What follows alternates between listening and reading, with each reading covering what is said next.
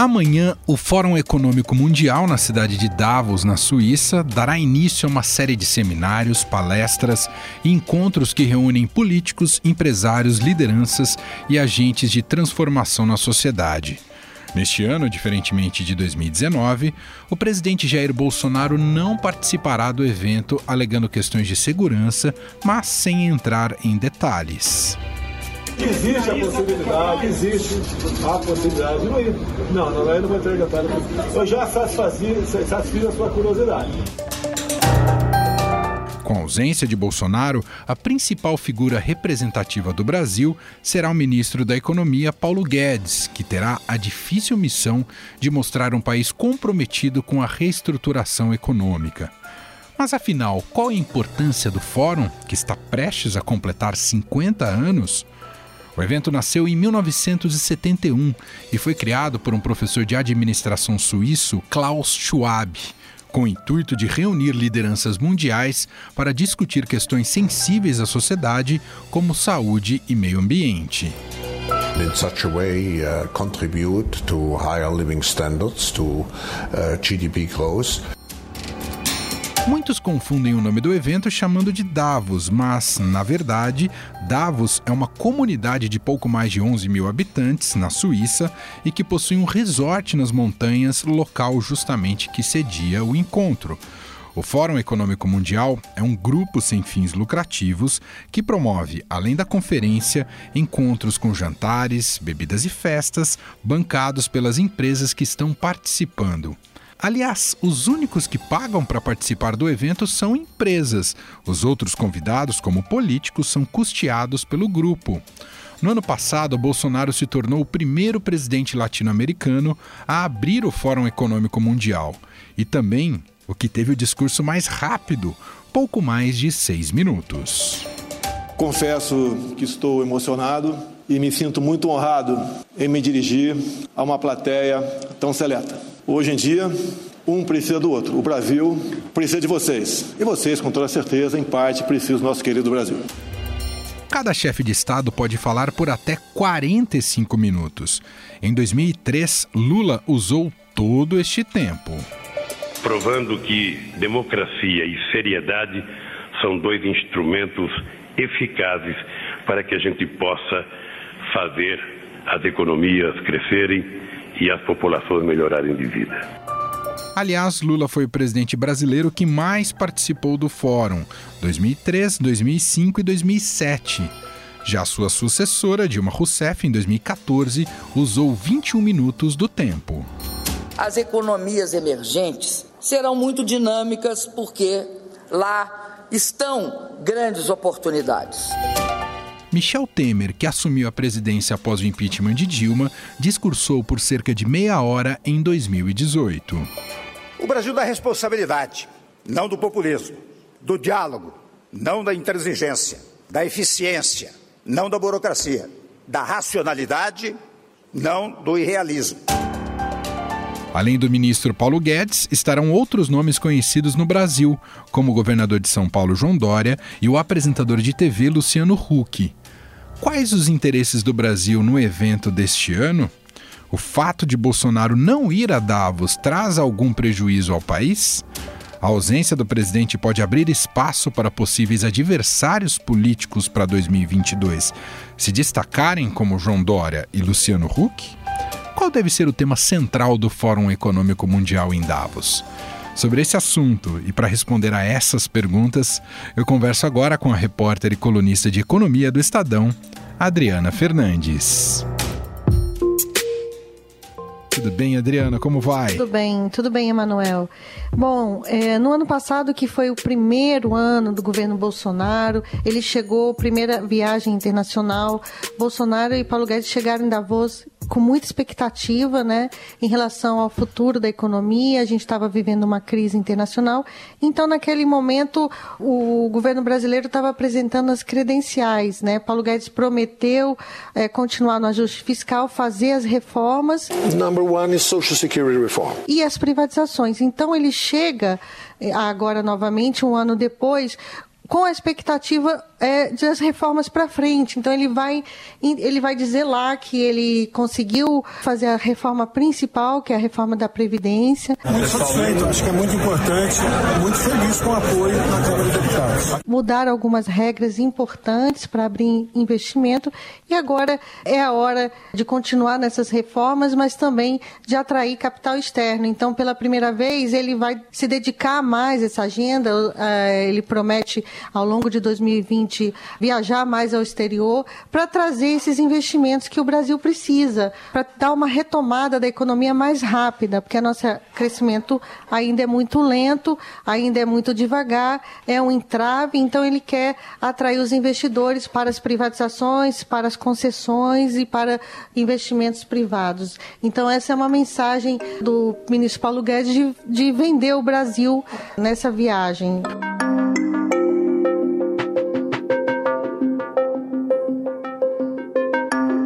Adriana, nós vimos ano passado e você estava lá uh, justamente acompanhando diretamente ali o discurso do presidente Jair Bolsonaro, que foi um discurso muito curto ali, com duração apenas de seis minutos, e ficou um pouco aquela questionamento, afinal, Bolsonaro mais ajuda ou mais atrapalha uh, nesses eventos internacionais. E aí eu quero te eh, fazer essa pergunta para a edição desse ano, já que o Bolsonaro não vai estar presente. Sem problema da voz. Pelo que você captou, a ausência de Bolsonaro é positiva? É mais positiva ou mais negativa, Adriana? Olha, eu acredito que é mais negativa. Então, a equipe chega lá sem aquele estresse do que, que o Bolsonaro pode falar. Você tem que lembrar também que a agenda ambiental brasileira ela é muito negativa, ela é vista com um fator negativo no, no exterior e o Bolsonaro ir até lá é sempre um fator de estresse. Nós não podemos assinar um acordo onde alguns objetivos sejam impossíveis de nós atingirmos. Afinal de contas, o Brasil nada deve para o mundo no tocante à preservação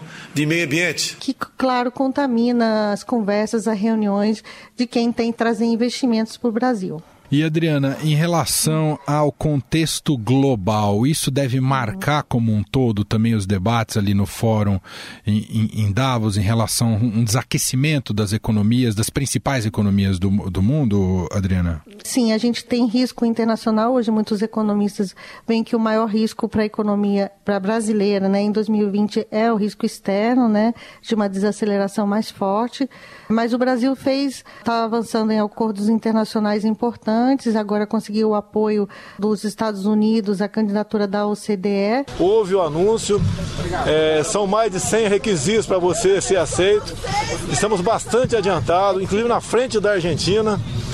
E as vantagens para o Brasil são muitas, né? Que vale o nosso país entrar na primeira divisão. É um processo ainda longo, mas isso traz notícias boas, né? Assim, de que acordos estão encaminhados então, pode ser positivo. Na verdade, é o que os economistas assessores do ministro contam com isso, como um fator positivo os acordos que foram assinados no, no ano passado, o principal deles com a União Europeia. E para o nosso lado, o Brasil é, foi contemplado e estão muito felizes é, com esse desenlace depois de, de 20 anos.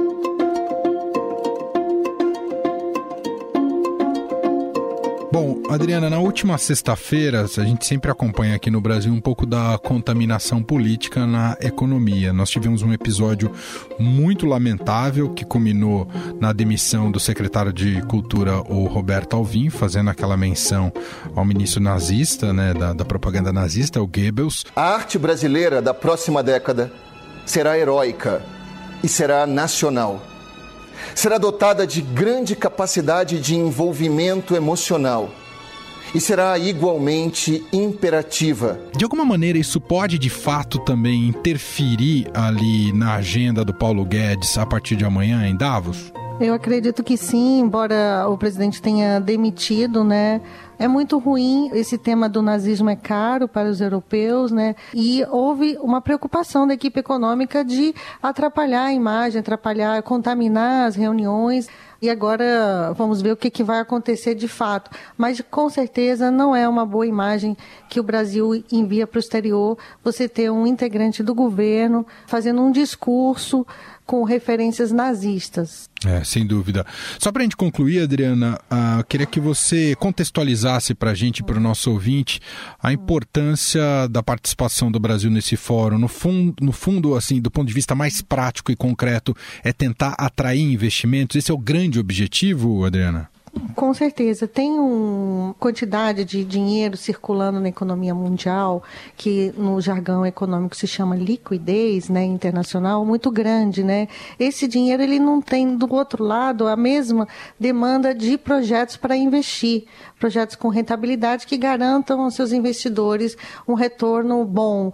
E o Brasil, hoje, é um desses países. Ele tem uma gama de concessões de infraestrutura muito elevada, só esse ano o governo espera oferecer 79 concessões, tem a lista de privatizações e tem aí um país com uma demanda muito elevada, não só de infraestrutura, de outros investimentos como tecnologia. Então, com certeza, o Brasil é um alvo desses investimentos. Agora, é importante mostrar para esses investidores que aqui pode ter confiança nesse país, nas instituições, e é um pouco isso que o ministro vai mostrar. A gente ainda tem muitas reformas para serem feitas, né? O presidente Bolsonaro e a sua equipe já prometeram enviar esse ano a reforma tributária, essa com certeza é uma reforma importante. Impostos, redução, na verdade, é um programa de substituição de impostos, mas com o compromisso, olhando lá para frente, o ideal é que nós tivéssemos 20% do PIB como carga tributária, porque acima disso é o quinto dos infernos. E é por isso que na agenda está a mensagem principal: o Brasil vai continuar no caminho das reformas.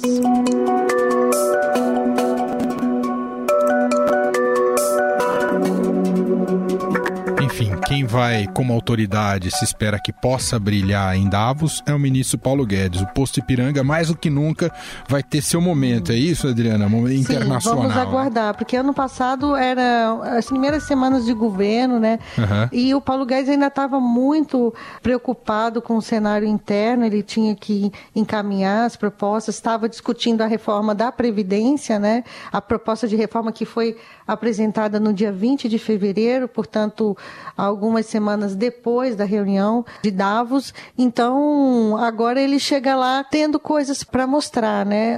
No início eram promessas e agora acho que a principal delas é a reforma da Previdência e tem um portfólio aí de projetos de, de mudanças para mostrar.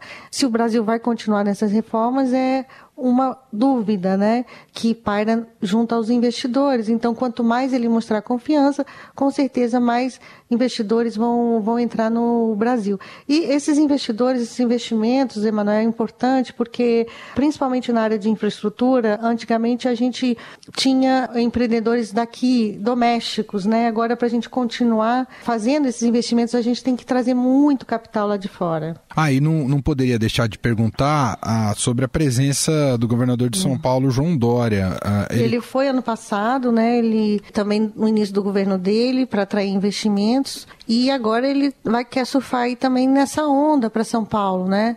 É bom lembrar que ele é um dos que se coloca como um dos candidatos à presidência nas próximas eleições, então ele quer fazer um bom governo e fazer um bom governo em São Paulo também implica em fazer muitos investimentos e é, é isso que ele também vai estar buscando, assim como Paulo Guedes. Para atrair novos investimentos para o Brasil e particularmente para São Paulo. Trouxemos uma apresentação de tudo aquilo que nós temos de mais importante para investimentos internacionais no nosso estado. E também tem a presença do apresentador de TV Luciano Huck, que sempre é cotado como um possível hum. candidato à presidência, também vai estar presente lá em Davos, né? Sim, o Luciano Huck ele estreou na, em, lá no passado, ele também foi é, convidado para o evento, falou da pauta social, que é uma pauta que ele está buscando também para uma eventual candidatura ter uma marca. Reconstruir o capitalismo, vamos dizer assim. Acho que o capitalismo nesses, nessas últimas décadas, talvez no último século,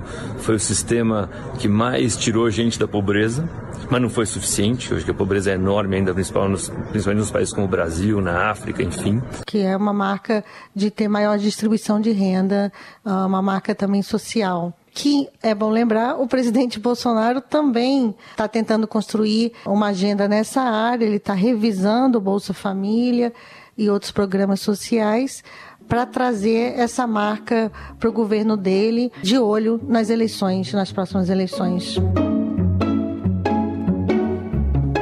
Essa é a Adriana Fernandes, repórter e colunista aqui do Estadão, da editoria de economia. Conhece Davos, é uma montanha Muito suíça, frio. é isso? É uma comunidade pequenininha, fica é, pequena, bem isolado, muita né, gente, né? Muito difícil transitar é. lá, é, muita segurança.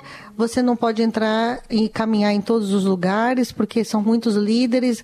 Eu, por exemplo, estava no. Tem um hotel importante lá, que é o Belvedere. Todo ano tem um encontro dos ministros uh, brasileiros da, de economia, né, com investidores internacionais. Eu fui acompanhar esse evento e de repente do meu lado estava passando o Príncipe William. Então assim, é muito no hotel onde o presidente estava, estava também o Matt Damon e assim o, o outros é, celebridades e autoridades e lideranças, não só políticas, empresariais, mas também tem uma abertura aí para lideranças na área social. Esse ano o tema meio ambiente foi escolhido, né, para pautar o evento. People are suffering. People are dying. Entire ecosystems are collapsing. We are in the beginning of a mass extinction. Muito bom. Sensacional. Adriana, obrigado aqui pela, pelo nosso bate-papo, a gente fazendo um pouco da, do que, dessa expectativa em relação ao Fórum Econômico Mundial que se inicia a partir de amanhã com cobertura completa do Estadão, evidentemente. Obrigado, viu, Adriana? Obrigada, eu que agradeço, Emanuel. Um abraço.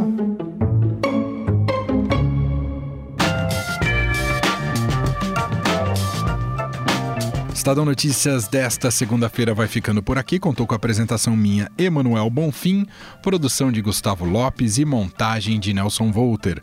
O diretor de jornalismo do Grupo Estado é João Fábio Caminoto. Mande seu comentário e sugestão para o e-mail podcast@estadão.com. Um abraço para você e até mais. Estadão Notícias.